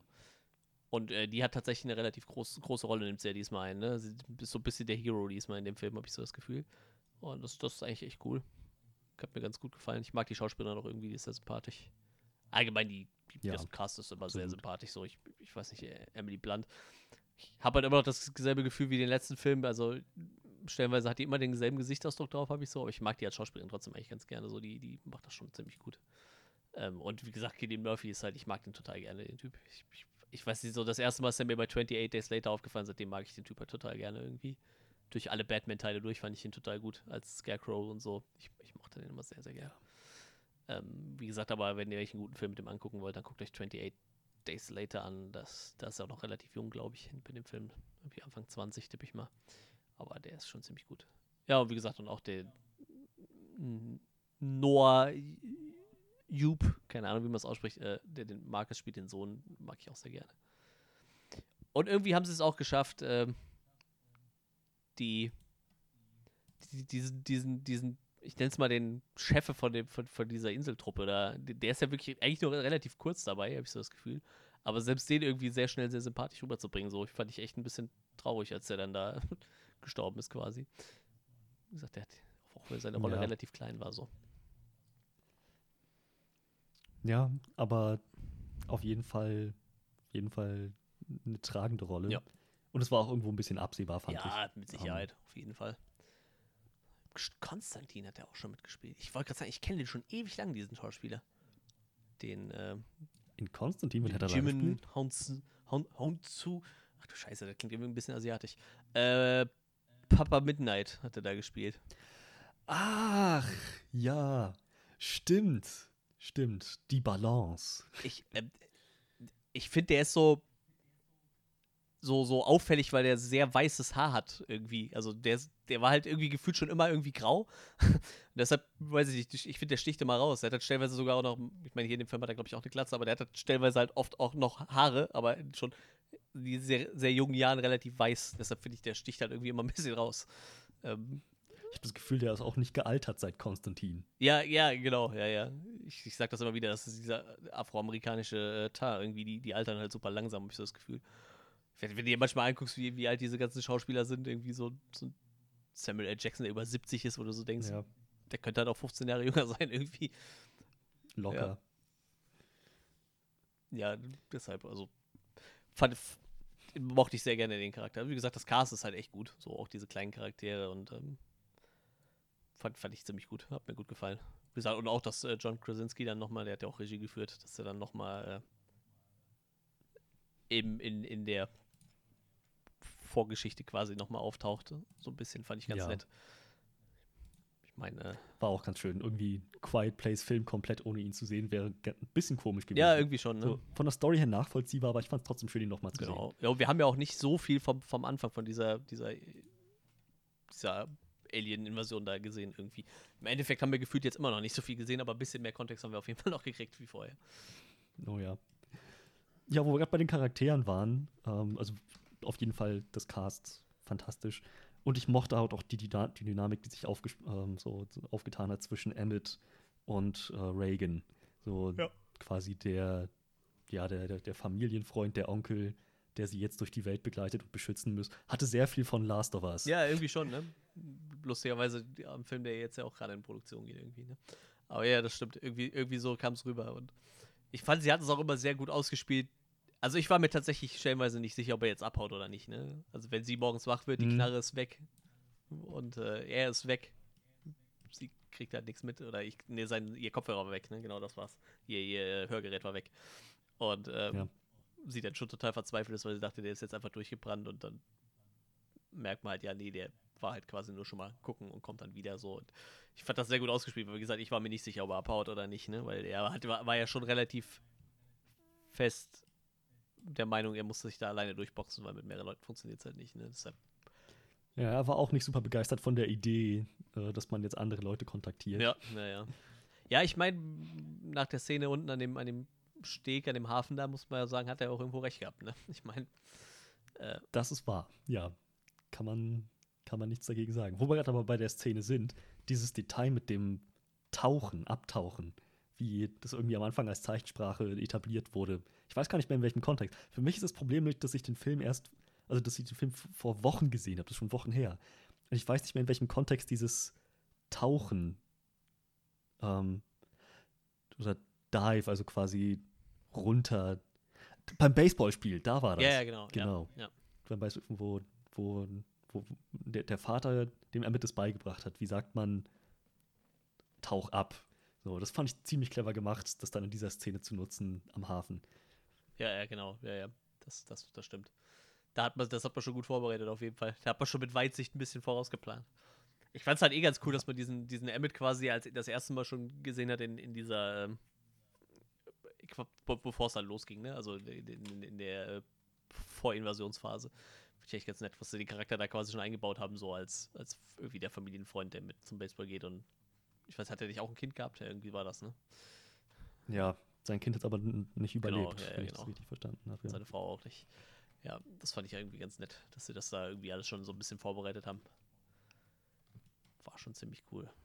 Ja, ich, ich muss auch sagen, also die, die Szene am, am Hafen irgendwie, ich muss sagen, irgendwie war das absehbar, dass sowas passiert, ne? Ich meine, prinzipiell jeder, der mal irgendwo so einen apokalyptischen Film gesehen hat, der weiß halt, es gibt halt immer diese Leute, die plündern und brandschatzen und Ja. denen alles egal ist. Und ähm, trotzdem fand ich die Szene dann sehr intensiv und cool irgendwie. Wie gesagt, auch wieder sehr gut ausgespielt, dass ja halt prinzipiell eigentlich niemand Geräusche machen darf. Egal, worum es geht. Ne? Und das war auch ganz cool ausgespielt, irgendwie mit dem, mit dem Mädel, was ihm dann quasi die, die, die, die, äh, was, was hat sie im Umgang, Dosen oder irgendwas, irgendwas, was Geräusche macht, auf jeden Fall um den Hals gehangen hat. Damit, äh, damit er sich nicht mehr bewegen kann. So, das, das, das war schon gut ausgespielt, irgendwie. War, war eine gute Idee. Und ich fand es auch irgendwie ein bisschen creepy, wie die da mit ihren, mit ihren Laternen stehen am, am und auch quasi alle nicht reden. So in dem Film wird ja prinzipiell nicht so viel geredet, obwohl in dem Film gefühlt schon deutlich mehr geredet wird wie in dem letzten, aber prinzipiell wird in dem Film halt sehr wenig geredet. Sehr stimmungsvoll und einfach nur mit ein bisschen Musik untermalt oder stellenweise auch mit gar nichts. Aber wie gesagt, ich finde so Szenen dann immer intensiv, wo eigentlich theoretisch total viel Action passiert, ohne dass wirklich Action passiert, weil halt keiner Geräusche machen darf. So. Das halt schon ziemlich Ja. ausgespielt. ist halt immer Spannung irgendwo da. Und das, ist, das sind halt so genau diese Szenarien, die ich meine, dass John Krasinski, das ganze Team überhaupt dahinter sich halt so, so Momente und Situationen ausdenken, wo dieses Konzept richtig nochmal zum Vorschein kommt und richtig clever ausgespielt werden kann. Ja. Ähm, ja, insgesamt wird mehr geredet, hauptsächlich auf der Insel dann, Ja, genau. wo die Leute im Prinzip noch eine ziemlich heile Zivilisation haben und Barbecues feiern. Das war irgendwie ein sehr netter Kontrast. Und halt gleichzeitig auch da wieder irgendwie so. Zuletzt hatte man ja das, das Monster gesehen auf dem Dach dieses Bootes. Und ich weiß nicht, das war, war nur, an dem Moment war das nur so ein Gedanke, der mir kam. Ich dachte, na, wo dieses Boot jetzt wohl hintreibt. Und letzten Endes war es dann genau die Insel. Ich, ich habe da gar nicht drüber nachgedacht, aber so, so, so direkt in dem Moment, wo das da aufgetaucht ist, wusste ich natürlich direkt, was, was abgegangen ist. Ja, klar, das eins war auf dem scheiß Boot drauf. Das ist mit Sicherheit dahin getrieben, so, aber in dem Moment habe ich echt nicht dran gedacht. So, da dachte ich so, oh, das ist, das ist clever. Und ich meine, Ja. klar, ich meine, nachdem er das dann besiegt hat, ist ja auf der Insel theoretisch erstmal wieder Ruhe, so, aber man muss sich halt irgendwie drum gefasst sein, dass halt sicher ist man nirgendwo, ne? Wenn man ehrlich ist. Auch Ja. wenn die Chance auf dieser Insel natürlich deutlich geringer ist, dadurch, dass diese Viecher halt nicht, äh, nicht, nicht schwimmen können, aber uns scheinbar trotzdem versuchen und dann einfach absaufen. Ja, tja, naja, es war wohl nur eine Frage der Zeit, bis irgendeins von diesen Viechern irgendwie mit einem Boot unterwegs ist und da anschwimmt. Ich schätze mal, die einzigen Leute, die wirklich sicher sind, sind irgendwie die in Mikronesien, Melanesien, da mitten auf dem Pazifik. Ja, wahrscheinlich. Ich sag mal, wenn du in Australien bist und da nicht gerade ein Komet in Australien gelandet bist, bist du da wahrscheinlich auch relativ safe so. Das ist ziemlich weit weg Ja, von West. ja, doch. Aber ähm, ja. Deshalb aber schon wieder so, hat man jetzt doch schon wieder Bock, irgendwie zu gucken, wie es weitergeht. Das ist auch so ein Film-Franchise jetzt, wo ich sage, da könntest du wahrscheinlich auch irgendwie einen guten Roman noch irgendwie reinschreiben, der nicht in Amerika spielt, zum Beispiel. einfach eine ganz andere Story erzählt. Einfach, ich glaube, diese Welt bietet das an irgendwie. Das Ja. äh, irgendwie we- weiterzuführen halt, ne? So ein bisschen wie, ich weiß nicht, so das Alien-Franchise hat zum Beispiel relativ viele gute Romane noch mit der gefeuert, so, weil es sich halt anbot irgendwie, ne? Ich meine, hat ja im Ursprung auch nur auf einem Schiff gespielt mit einem Alien, aber es bot sich definitiv an, irgendwie das weiterzuführen. Und ich finde, hier ist das halt sogar noch ein bisschen krasser irgendwie, weil das Worldbuilding schon noch ein bisschen größer ist. Es halt nicht nur auf einem Schiff spielt, sondern mal Minimum, wie, wie wir wissen, in Amerika halt. Und natürlich dadurch wahrscheinlich Ja, naja, ich meine, wir hatten jetzt das ausgeweitet von der Farm auf irgendwie so die Provinz plus die Insel da. Und so wie dieses Ende jetzt ausgesehen hat, ähm, ist doch jetzt wahrscheinlich der Gedanke, dass die, diese, diese Technik, die Viecher zu besiegen, jetzt quasi übertragen wurde an alle, die es hören konnten, staat, also landesweit, oder? ja, theoretisch schon. Also so weit auf jeden Fall, wie dieser Funkempfänger erreicht. Und der scheint ja schon eine Ecke weit zu reichen, weil die haben den ja mehr oder weniger schon ewig lang gehört, ne, diese, diesen Song. Oder viele Leute haben den Song halt schon gehört. Der Emmett hat den Song ja auch schon gehört gehabt. hat das irgendwie jetzt Zivilisation zusammenfindet, dass die alle da, darüber Bescheid wissen, wie man diese Viecher, äh, die Schwachstelle da hervorbringt. So, das, ich meine, ich weiß nicht, ob der nächste schon angekündigt ist, ich glaube nicht. Ähm, aber es würde, sich auf jeden Fall anbieten, da nochmal was zu erzählen. Ja, lustigerweise endet der zweite ja auch so einfach wie der erste, nur ein bisschen erweitert. Ne? Also beim ersten ja, finden genau. sie es halt einmal raus und beim zweiten machen sie dasselbe dann ein bisschen. Wenigstens mal, sagen wir mal, Amerika weit dann irgendwie einfach dasselbe nochmal in groß. Ja, theoretisch müsste sich ja jetzt noch einer, was, was ja wahrscheinlich theoretisch gut möglich ist, sich an das Mikrofon setzen in dieser, in diesem, diesem Funkturm, Funkanlage da und müsste dann mal was erzählen vielleicht, ne? Denen sagen, hey, Ja. mit dem Geräusch, ne, dann, äh, ich sag mal, platzt dem im wahrsten Sinne der Kopf, ne? Dann geht halt die, die Kopfpanzerung auf und dann könnt ihr die abknallen. Aber ich frage mich halt die ganze Zeit, also du könntest die wahrscheinlich auch so töten, ne? Also die, die öffnen ja auch diese Klappen schon mal zum Hören so ein bisschen, ne? Ist halt nur wahrscheinlich deutlich schwieriger dann zu treffen, ne? Aber prinzipiell Ja. sind die ja dann scheinbar mal nicht unsterblich so. Also, aber klar, das muss man halt auch erstmal rausfinden. Und durch, durch dieses Geräusch sind sie ja dann auch so abgelenkt, dass sie ja nichts mehr auf die Kette kriegen. Was das Ganze natürlich wesentlich einfacher macht.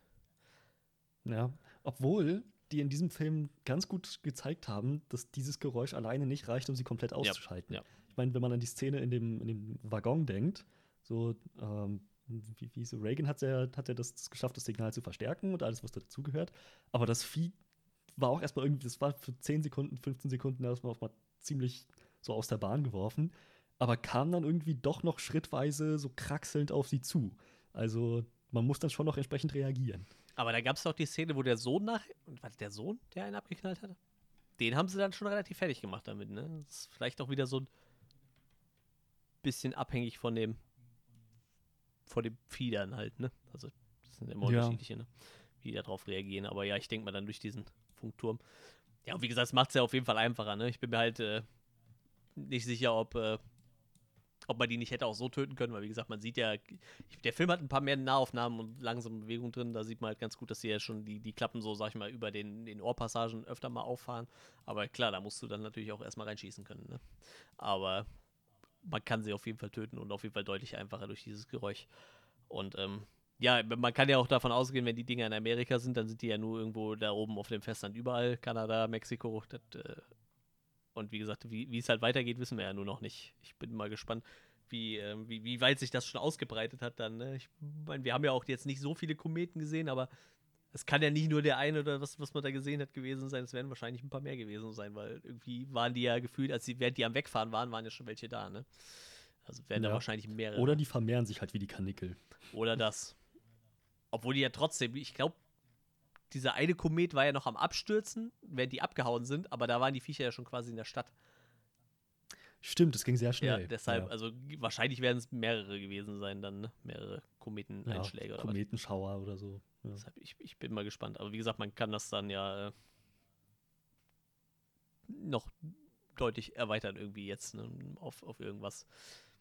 Wieder so, aber auch so ein Film, wo du theoretisch, wenn du irgendwann so die Story von dieser Familie aus erzählt hast, theoretisch die Kuh halt auch so tot melken könntest, dass du halt einfach woanders weitermachst, ne, mit einer anderen Familie vielleicht und anderen Charakteren. Genau. Wie geht's Leuten in Paris, Frankreich? Zum Beispiel, ja, irgendwie sowas. Sowas habe ich mir damals immer bei, ähm, ähm, ähm, wie heißt der? Horrorfilm mit, mit äh, Chris Hemsworth.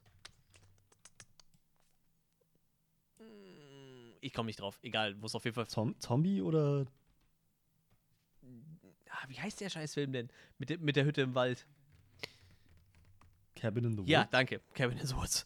Wie einfach. die, die Hütte im Wald. Ja.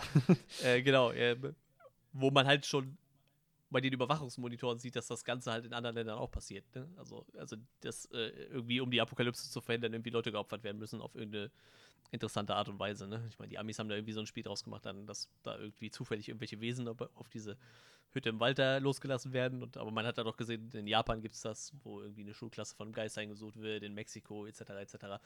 Das wäre so ein Franchise gewesen, wo ich mir das halt echt äh, voll gewünscht hätte. Dass man da irgendwie sagt, weißt du was, so, das macht jetzt keinen Sinn, einen zweiten Teil von zu machen, aber es macht halt voll Sinn zu sagen, ey, wir geben jetzt einem japanischen Regisseur die Rechte an die Hand und der erzählt halt die Geschichte, wie das halt mit den, bei diesen japanischen Kids irgendwie abgeht in, in der Schule dann, die von dem Geist verfolgt werden oder so. Also das hätte meiner Meinung nach super viel Potenzial gehabt. Aber äh, wie gesagt, bei Fall. Quiet Place natürlich auch, wenn es halt äh, global umfassend ist, dann kannst du da natürlich irgendwas machen. Ich sehe gerade, Michael Bay hat äh, den Film produziert. Ich bin ja immer noch kein Michael Bay-Fan irgendwie. Aber egal. Er hat sich da scheinbar nicht so reingemischt. Gab auf jeden Fall nicht genug Explosionen für einen Michael Bay-Film. Tja, naja. Ja, ich meine, ansonsten, Sequenz, die mir immer in Erinnerung bleiben wird, ist auf jeden Fall äh, der gesamte Flashback in, in die Stadt, ähm, wo die Viecher das erste Mal da gelandet sind. Zum einen ist die Action halt sehr, sehr, sehr gut gemacht. Halt sehr aus der Perspektive der Leute sehr nachvollziehbar. Diese Viecher sind echt beängstigend. So, und zum anderen ist es halt auch wirklich interessant, so diese Origin-Story jetzt wirklich zu sehen. So, wie wir wurden ja im ersten Film quasi in, in diese fertige, vernichtete Welt reingeworfen. So dann auch mal zu sehen, wie die Zivilisation diesen Erstkontakt hatte, ist echt faszinierend gewesen. Ja, auf jeden Fall. War das sehr, sehr, sehr intensive Szene. Boah, und ich mag halt, die, das Sound-Editing in dem Film finde ich halt einfach unglaublich geil. Ich stehe halt voll drauf, dieses Szenen, wenn es auf äh, die Tochter schwenkt, ob man einfach nichts mehr hört. Ich das total ja, geil. genau. Aber auch da wieder Abstufungen, wenn sie ihr Hörgerät drin hat und wenn sie es nicht Ja, hat. ja, genau. Also wenn es ja. nicht ist, dann hörst du wirklich gar nichts. Mit dem Hörgerät drin ist immer noch so, so, so, ein, so ein Hintergrundbrummen und Summen immer noch da. Ich äh, mag das sehr gerne, dass äh, ich, das hat mich immer sehr an Dingens erinnert. Äh, wie hieß es, ähm, ähm, ähm, ähm, ähm, wie hieß der Film mit dem Drummer, den wir gesehen hatten? Mit dem Drummer? Ja, der, der auch äh, sein Gehör verliert und dann nachher auch diese. Ach so, äh, Sound of Metal. Genau, genau, genau. Er hat mich dann immer ein bisschen daran erinnert, dieses, ähm, weil er wird ja wahrscheinlich ähnliche Hörgeräte haben wie sie dann, ne? Diese, die nur so leichte Geräusche übertragen, so irgendwie. Ja. Wie gesagt, ich mochte das halt total gerne. Einfach diese Szenen, wo man einfach nichts mehr hört. Und aus ihrer Perspektive. Du siehst nur sie im Hintergrund, fliegt dann alles durch die Gegend. Der Alien springt von A nach B und sie macht halt einfach. Kann halt nichts machen, man hört halt nichts. Und so, das ist halt, ich fand, vom Soundediting sind die halt echt super gut. Finde ich, Tja, find ich gut. kreativer Film, Ja. auf jeden Fall. Es bietet sich halt echt an. Ne? Ja, hast du noch was? Bin gerade überlegen, ob mir noch irgendwas hängen geblieben ist, was ich cool fand. Aber Wie gesagt, der Film ist halt an sich echt ziemlich gut. Da gibt es halt echt wenig dran zu meckern, so vor allem, wenn man den ersten halt mochte, ne? Oh ja. Ja, nö, ich glaube, dann Ja. bin ich soweit durch. Ähm, was hätten wir denn dazu meckern? Ähm, Ja, also ich, ich kann schon so ein bisschen die Kritik nachvollziehen, dass man sagt, dass diese. Ich, klar, wenn du Aliens hast, die halt einfach super gut hören, ne, nicht sehen, dann ist das das, worauf sich hauptsächlich diese Szenen beziehen. So, ne? Es geht immer darum, dass diese Aliens nicht sehen, aber sehr gut hören und du keine Geräusche machen darfst. Ich meine, dass manche Leute dann sagen, das ist halt immer dasselbe. Ja, ist halt so, ne? Aber ich weiß nicht, ob man, naja, ob man das halt als Kritik sehen kann, weil das ist halt dieses, die Welt ist halt so, ne? Ich meine, was willst du denn jetzt anders machen? Du kannst dir ja jetzt schlecht sagen, so, ja, jetzt auf einmal können die aber noch gut riechen, so. Das macht halt auch keinen Sinn. Das, ja, genau. Die Prämisse ist zwar immer dieselbe, aber die Umgebung und die Menschen und wie sie und was die Menschen versuchen in dieser Umgebung zu erreichen, ist nicht immer dieselbe. Ja. So, wir hatten jetzt die, die Mutter, die äh, die Sauerstoffflasche holen musste, so der, der, der Junge, der auf, die, auf das Baby aufpassen musste. So, die Menschen machen den Unterschied. So, daher, ja, kann ich, kann ich auch nicht ganz nachvollziehen, wie man da so über, darüber meckern könnte, dass das zu repetitiv ist. Ja, ich weiß, wie gesagt, ähm, ich habe äh, nur so zwei, drei Kritiken gesehen, die das halt so angebracht hatten. So. Ja, mit Sicherheit kann man das sagen, aber meiner Meinung nach gehört es halt dazu, ne? Ja, ist, absolut. Also wäre für mich kein Kritikpunkt. Nö, denke ich auch, dass das okay ist. Ähm, ja, ich weiß, es ist halt echt schwierig, an dem Film was auszusetzen, weil der halt relativ nahtlos das fortführt, was du im ersten gekriegt hast. Ne? Klar, wenn du jetzt beim ersten schon irgendwie Probleme hattest, wird sich das halt im zweiten noch einfach so weiterführen. Aber ähm, ich könnte jetzt auch nicht sagen, was meine Kritik am ersten war, ehrlich gesagt, weil mir gerade nichts einfällt. Ähm, deshalb ja, ist das halt echt. Ich weiß nicht, würde vielleicht doch höchstens am Pacing des Films ein bisschen ansetzen, so die, die ganze. Ähm, die, die ganze Nummer mit dem, mit dem Alien in Emmets Bunker, so gut das auch gemacht war, ab dem Moment, wo sich der Junge da mit dem Baby da drin verbarrikadiert hat, war es im Prinzip nur noch, naja, ein Spiel auf Zeit. So, die, die Szene war dann quasi so ziemlich vorbei und so der, der gesamte Flow, so, das, ähm, so der Fluss der Action und des ganzen Films wurde dann quasi immer irgendwie angehalten, um zurück in den Bunker zu cutten, wo dann die beiden am Ersticken sind. So, und ja, so tragisch das auch war, irgendwie keine Ahnung, diese, diese ganze, dieser ganze Subplot mit dem, wie, wie, wie heißt der, wie heißt der Junge, der Sohn, Moment. Marcus. Ja. Oder meinst du Marcus, Baby? genau. Nee. Die ganze Nummer mit Marcus, der sich um das Baby kümmert, hat mich jetzt irgendwie nicht so abgeholt. Zum einen fand ich, war er ziemlich inkompetent, klar, ein Junge noch, ein Teenager, so, wie, auch keine Ahnung, wie er sich da, wie, er damit umgehen soll. Ähm, aber ja, weiß nicht, das, das, schien, das schien mir irgendwie so ein bisschen keine Ahnung, das waren so Momente, wo ich das Gefühl hatte, da verliert der Film gerade ein bisschen an Luft. So, da, da bewegt sich gerade nicht wirklich was von der Stelle. Weiß nicht, wie es dir da ging. Ja, das, nee, das stimmt schon. Ich finde auch, ich, die haben halt der, der, wie hieß er, Reagan, Reagan, Reagan, hm? da haben sie halt äh, sehr viel Raum gegeben und haben es bei ihm halt auch versucht, aber bei ihm hat es halt dann nicht funktioniert. Und ich muss sagen, es war halt auch vollkommen absehbar, dass sowas passiert theoretisch das erste Mal, wo sie schon auf diesen, auf das Handtuch gefilmt haben, wenn sie sich in diesem ja. Dorf, da war halt eigentlich schon abzusehen, dass das passiert. Ich sag, ein paar andere Sachen waren halt auch abzusehen, aber bei denen fand ich es dann auch e egaler, würde ich nicht sagen, aber also cooler gelöst. Ich meine, dass irgendwas noch mit einer bösen Truppe passieren muss. Ich meine, dass da nicht alles Friede, Freude, Eierkuchen ist, das war halt auch abzusehen, aber die Szene am Hafen war dann trotzdem sehr, sehr intensiv und wie gesagt, die Szene in dem Bunker, das war auch abzusehen. Die ja. war dann halt irgendwie aber nicht so geil irgendwie. Ich, ich, ich habe halt auch diesen Bezug zu dem Sohn nicht so krass irgendwie. Also der, der Charakter selber, der ist irgendwie. Der ging mir nicht so nahe. Also ich hätte halt, wenn der Tochter was passiert wäre, das irgendwie deutlich schlimmer gefunden, würde ich jetzt mal ja, behaupten, ja, ja. bei ihm. Was, was genau ist denn eigentlich ja, die, die Tochter hat halt so diese, sie ist Hoffnungsträgerin, so sie versucht, ähm, ihrem Vater Genüge zu tun, so das, das Richtige zu tun, ähm, so in seine Fußstapfen zu treten. So, vielleicht ist es auch irgendwie am Schauspiel, dass diese Madison Simmons halt so wirklich diese Emotion rüberbringt, so dass sie halt eben noch in dieser Trauer steckt über ihren Vater, dass sie gleichzeitig noch irgendwie versucht, ihm nachzueifern und so halt deutlich, deutlich ehrgeiziger ist irgendwie und abenteuerlustiger als die anderen, würde ich mal sagen. Ähm, also ich meine, selbst Emmett war ja nicht, nicht an Bord mit der Nummer, nach den Leuten zu suchen, die da den Funkspruch ausgesandt haben, den Song ausgesandt haben. So, sie war halt von vornherein sofort dabei. Irgendwie habe ich das Gefühl, ja, die anderen Charaktere sind vielleicht, ja, was. Emmett ist nicht zu kurz gekommen, weil wir einfach mit denen haben wir genug Zeit verbracht. Aber ja, letzten Endes, der, der, der Marcus hat den Film über nur in diesem Bunker verbracht und hat im Prinzip nichts anderes getan, als ähm, vor sich hinzusiechen mit einer Wunde am Bein, ja. Sauerstoffmangel und der hat irgendwie nicht, der hat auch kaum irgendwie Dialogzeilen gehabt. ja, ich muss sagen, so, so, so geil Emily Blunts Charakter, also die, die, die heißt Evelyn, hätte ich jetzt auch nicht gewusst.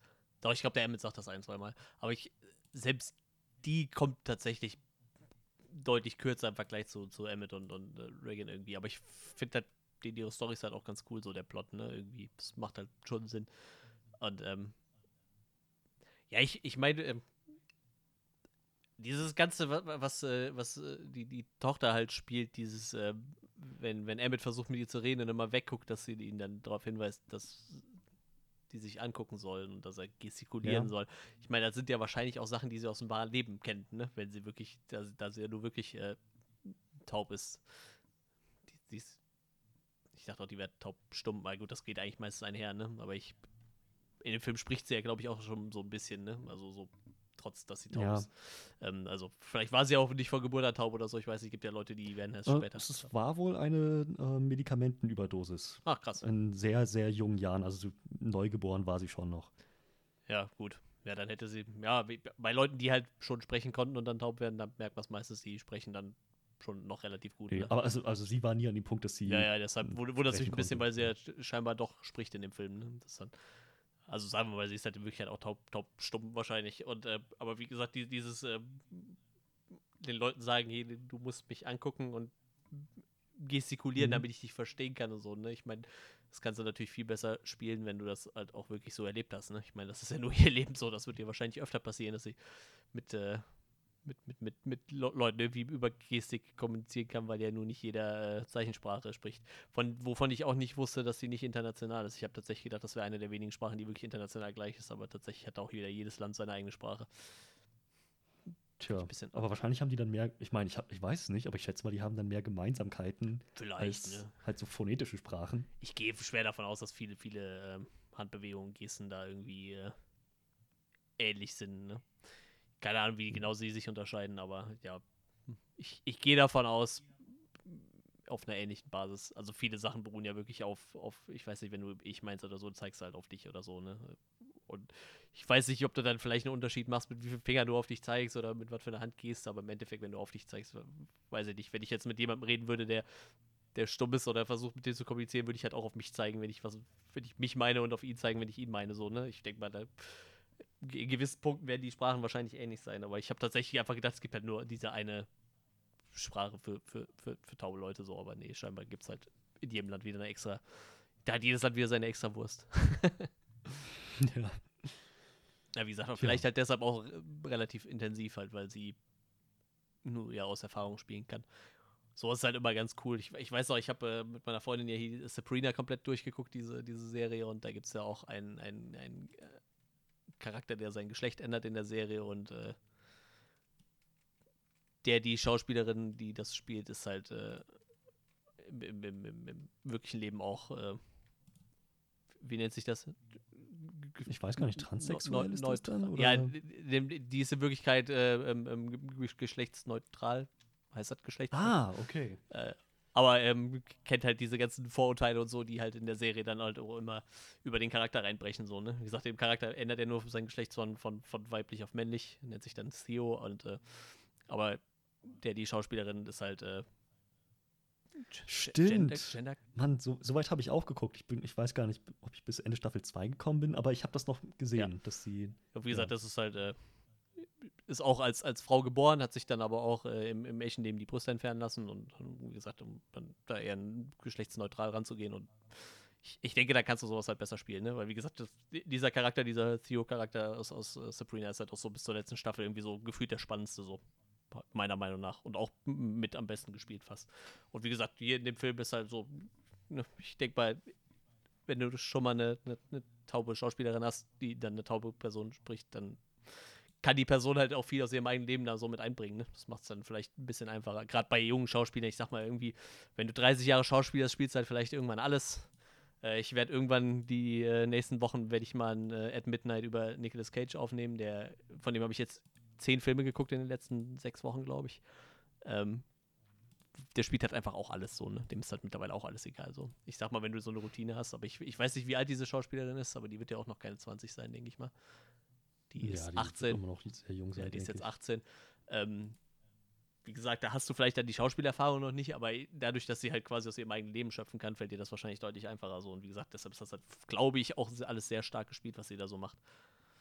Ähm, wie gesagt, ganz, ganz stark auf jeden Fall. Aber wie gesagt, dafür stinken halt andere vielleicht dann ein bisschen ab. So, ich, ich meine, ich, ich finde auch den Schauspieler von dem Marcus nicht unsympathisch, aber wenn, ja, wenn, so wie du das sagst, halt, tatsächlich wäre mir so, wenn er da jetzt in dem Bunker erstickt wäre, der Charakter, wäre mir das wahrscheinlich auch nicht so nahe gegangen, wie wenn jetzt.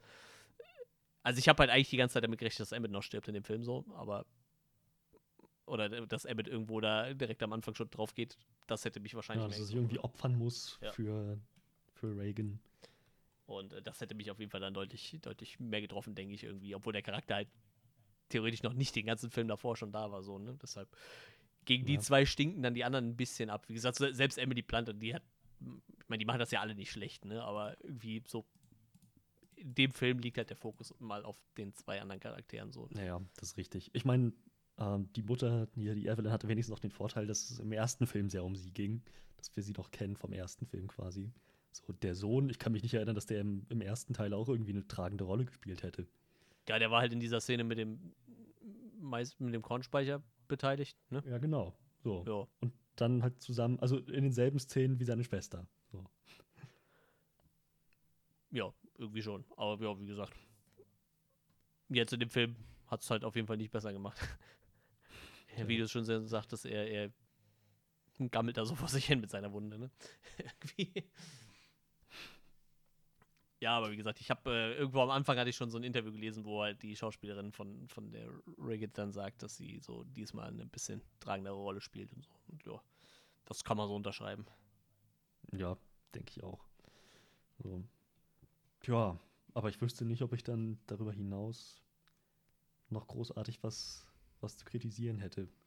Im Ich- Großen und Ganzen. Ich habe mich halt am Ende, am Ende so, als ich rausgegangen bin, dachte ich so, ja, das Ende war halt schon faktisch dasselbe wie davor auch, nur größer.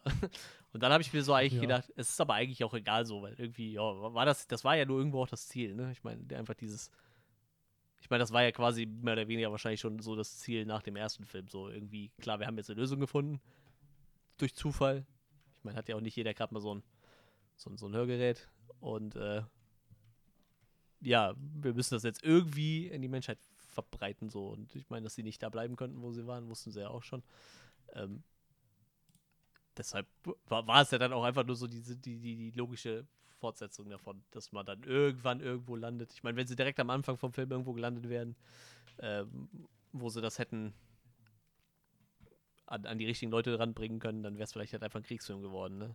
Dann wäre es vielleicht so eine Art Tomorrow War. Ich habe den Film noch nicht gesehen, keine Ahnung, aber sah im Trailer irgendwie so aus, als wäre Tomorrow War so äh, dieser Film, aber man hätte schon die Lösung oder man zieht auf jeden Fall in den Krieg irgendwie so. Deshalb, wer weiß, ähm, was, was da jetzt noch kommt. Wie gesagt, klar war das irgendwie gef gefühlt dasselbe, aber war halt auch irgendwie so die logische Konsequenz davon, von, von dem ersten Film. Deshalb Absolut. war es jetzt dann auch kein, kein, kein eigentlich kein Kritikpunkt. Ich bin gespannt. Tja. Wie gesagt, äh, der dritte Film wird wahrscheinlich schon in trockenen Tüchern sein, tippe ich jetzt einfach mal. Ja, der hat, ach, der hat beim Budget von 60 Millionen ungefähr 279 Millionen eingespielt. Das ist auf jeden Fall in Naja, der Corona-Zeit dicke genug, denke ich. Das sind auf jeden Ich meine, er hat ja letzten Endes dann irgendwie mehr als sein Vierfaches wieder eingespielt. Das ist ja super. Fantastisch.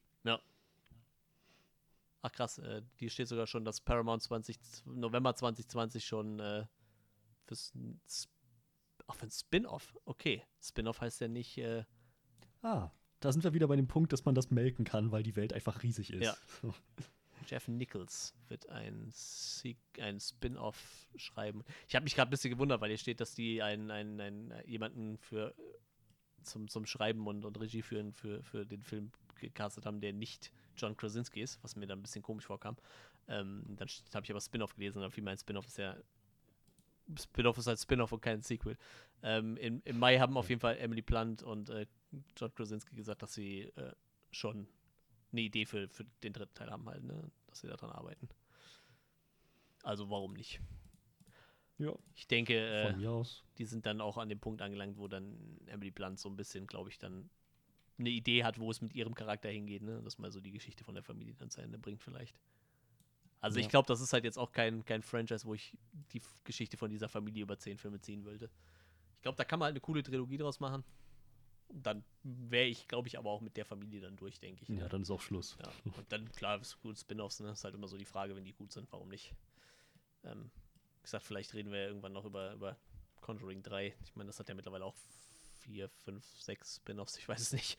Genug. Ja, eine ganze Menge jedenfalls. Ja.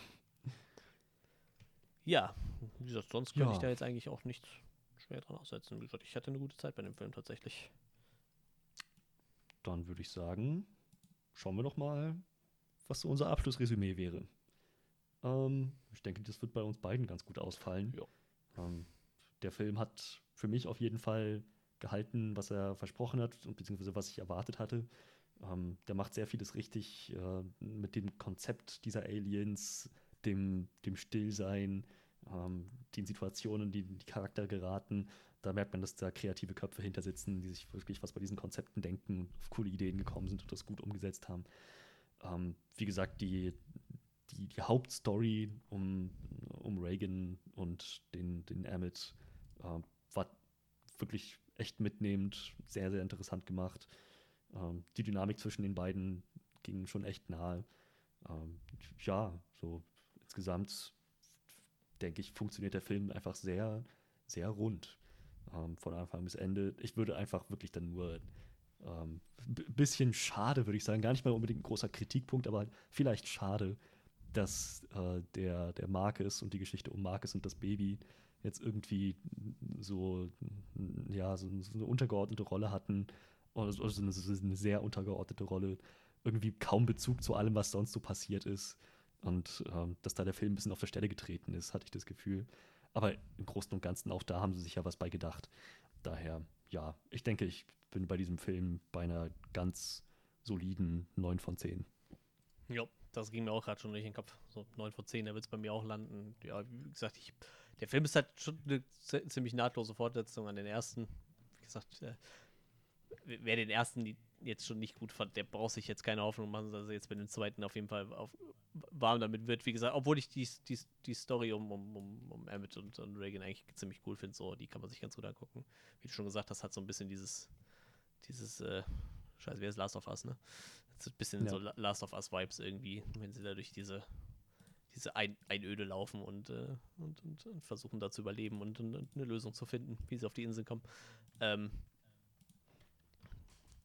ja, wie gesagt, Kritikpunkte, ja, wie gesagt, dieser Markus, der Sohn von der Familie, der, der ist halt irgendwie, der, der steht halt ein bisschen hinten an, so wird halt ein bisschen ausgespielt von, von, von den anderen Charakteren irgendwie. Emily Blunt auch ein bisschen zurückgetreten in dem Film im Vergleich zu denen davor, aber ähm, machen halt alle immer noch irgendwie einen guten Job so und äh, ich, ich fand den Film gut, ich freue mich halt echt auf den dritten so. Ich denke, es wird halt auf jeden Fall einen dritten geben der das Ganze dann irgendwie ja. zu einem schönen Ende führt, hoffe ich mal. Und äh, ja, wie gesagt, ich lande dann auch bei 9 von 10.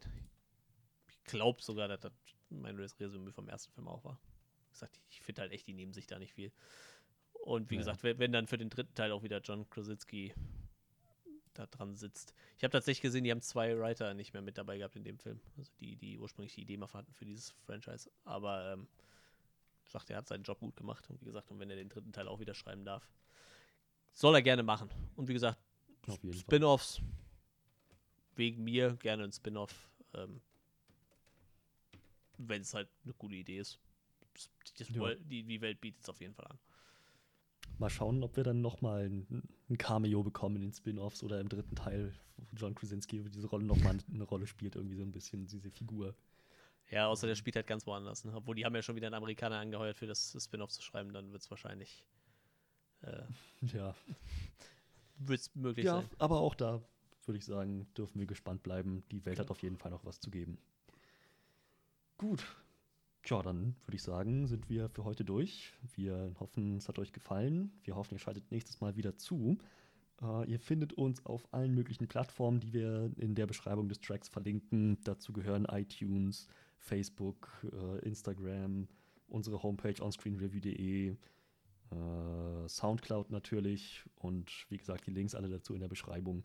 Schaltet gerne beim nächsten Mal wieder dazu. Bis dahin, bleibt gesund. Macht's gut.